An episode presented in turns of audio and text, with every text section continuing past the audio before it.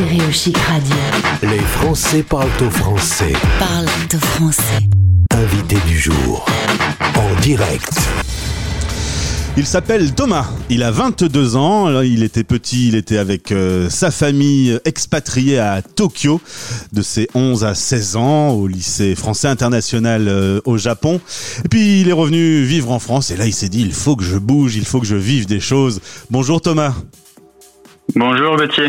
Merci d'être avec nous en direct sur euh, Stéréo Chic. 22 ans, tu es à Nantes au moment où on se parle parce que se déplacer actuellement dans le monde, c'est compliqué. Ouais, tout à fait. Je suis actuellement en, en stage dans un, un média d'aventure.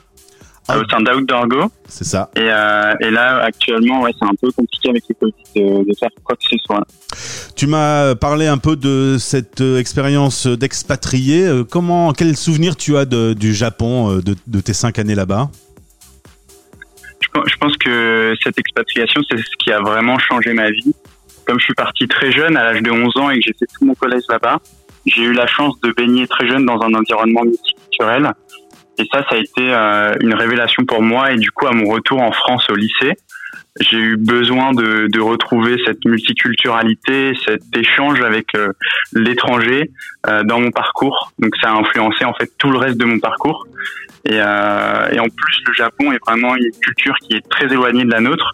Donc le choc culturel et le l'effort d'adaptation a été d'autant plus fort. Et du coup, je pense que ça m'a préparé à, à mes autres aventures par suite. Alors, il y a aventure et aventure. Moi, quand euh, je vais quelque part dans le monde, je vais dans un hôtel 5 étoiles et je trouve que c'est l'aventure. Toi, c'est le désert. Rien de tel. Le désert, euh, en solitaire et pour être sûr, sans GPS. Euh, tu as vécu deux aventures de ce style. Qu'est-ce que tu peux nous dire sur le désert? Pourquoi cette passion pour euh, ces endroits incroyables? Alors en fait, pour moi, l'aventure, ça a vraiment été une forme de thérapie. Euh, parce que comme je le disais, à mon retour en France après mon expatriation à Tokyo, j'ai eu une période un peu difficile où j'étais dans un lycée de banlieue parisienne. Moi, j'avais perdu cet aspect interculturel qui me tenait tant à cœur.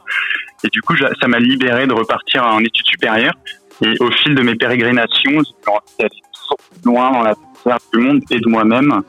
Et du coup, le désert euh, était pour moi l'en- l'endroit finalement idéal pour euh, se retrouver avec soi, Ah faire une sorte de point et voilà se découvrir euh, dans l'autonomie absolue en fait.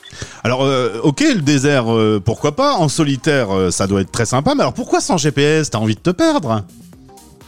Alors à la, à la base, je voulais être sans GPS, donc euh, j'a- j'avais vraiment euh, pris euh, aucun GPS Garmin, j'ai pas pris de téléphone satellite, pas de moyen de communication. J'avais juste mon téléphone français, mais sans réseau et sans internet au milieu du désert. On est sans moyen de communication, mais je me suis rendu compte au milieu du désert qu'en fait euh, mon, mon téléphone me géolocalisait. Ouais.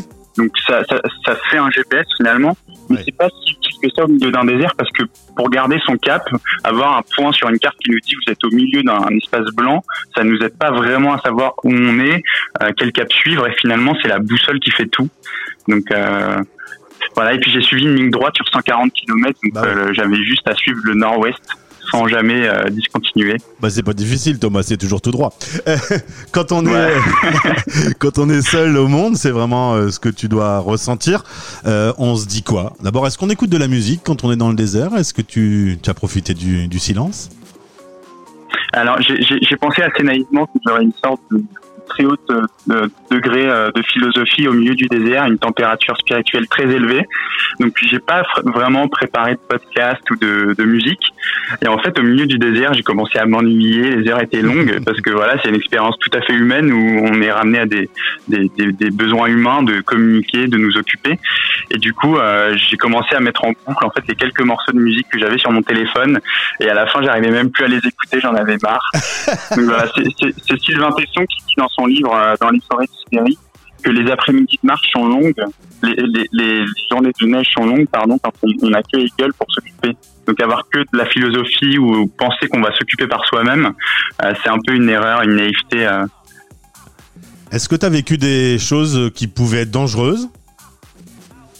Euh, en fait, eu j'ai été pris dans une tempête le cinquième jour, donc il y a eu un grand blizzard qui s'est levé et euh, c'était pas fondamentalement dangereux, mais c'était plutôt déroutant. Mais neuf jours après être sorti du salaire de je suis reparti pour le salaire d'Atacama cette fois, j'avais pas tout préparé en fait, donc je connaissais pas du tout le, terrain et il s'était rempli de croûte de sel parce que c'est une c'est un, une, une nappe à qui est pas nettoyée et nivelée par l'eau euh, comme le Salar d'Uyuni, vu que le Salar d'Uyuni est inondé la moitié de l'année. C'est en fait un, désert tout plat et tout blanc. Le Salar d'Atacama est défiguré, beaucoup plus compliqué à appréhender. Et du coup, j'ai chuté plusieurs fois dedans et je me suis entaillé euh, l'avant-bras gauche un moment. C'est malin. Et, euh, et voilà, j'ai beaucoup moins bien géré mon eau, donc j'ai terminé ma dernière journée avec un litre pour faire 30 km. Donc ça a été un- une traversée beaucoup plus laborieuse. Thomas, euh, explique-moi pourquoi quand on va euh, seul dans le désert, on ne prévient même pas papa, maman qu'on fait euh, cette petite randonnée. J'ai vu que tu avais préféré leur dire à ton retour.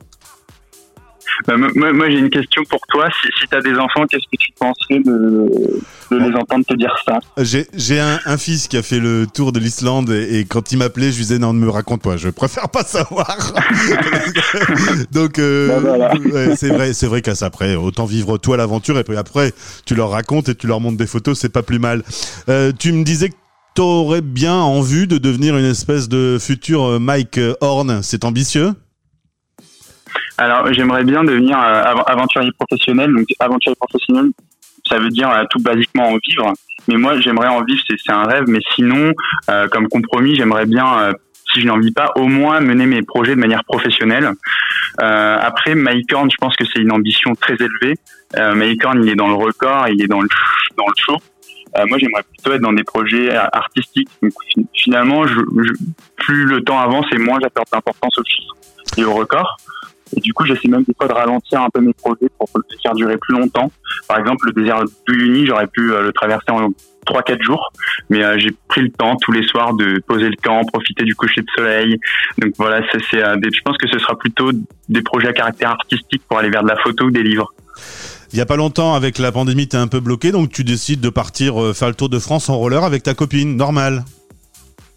Ouais, on, on a fait euh, 1300 km de roller à la frontière franco-espagnole et c'était une belle manière de découvrir notre pays qui est finalement un pays qu'on délaisse tout le temps euh, au profit de voyages à l'autre bout du monde. Et du coup, on, on voulait rencontrer les Français en chemin. Donc tous les soirs, aux portes, on, on sonnait à des maisons euh, d'inconnus qu'on ne connaissait pas et on, on demandait à camper dans leur jardin. Et alors, on a trouvé tous les soirs des gens qui nous ont accueillis pendant plus de deux mois et, euh, et ça a été vraiment incroyable de voir que, les Français sont aussi accueillants que les gens du monde en fait. C'est pratique pour vous découvrir euh, le pays, mais c'est aussi pratique pour avoir des bonnes fesses bien musclées, hein, parce que 1300 km en roller. Ben écoute, Thomas, il y a un site internet sur toi. je mettrai ce lien dans le podcast. T'es sur euh, Instagram, c'est là que je t'ai découvert, et sur YouTube, on peut te suivre. Tu as 22 ans, et j'espère te retrouver dans l'émission Globetrotter, qui est l'émission des tours du mondiste tous les jours entre 18 et Bah, minuit aussi. euh, Paris Time. Eh bien, à très bientôt, Thomas. Je te souhaite le meilleur. Prochaine aventure, tu l'as calé en octobre 2022. Ouais, c'est ça. Eh ben, on va te suivre. Ça, te roule ça roule? Au revoir. À bientôt. Salut, Thomas. Stéréo chic.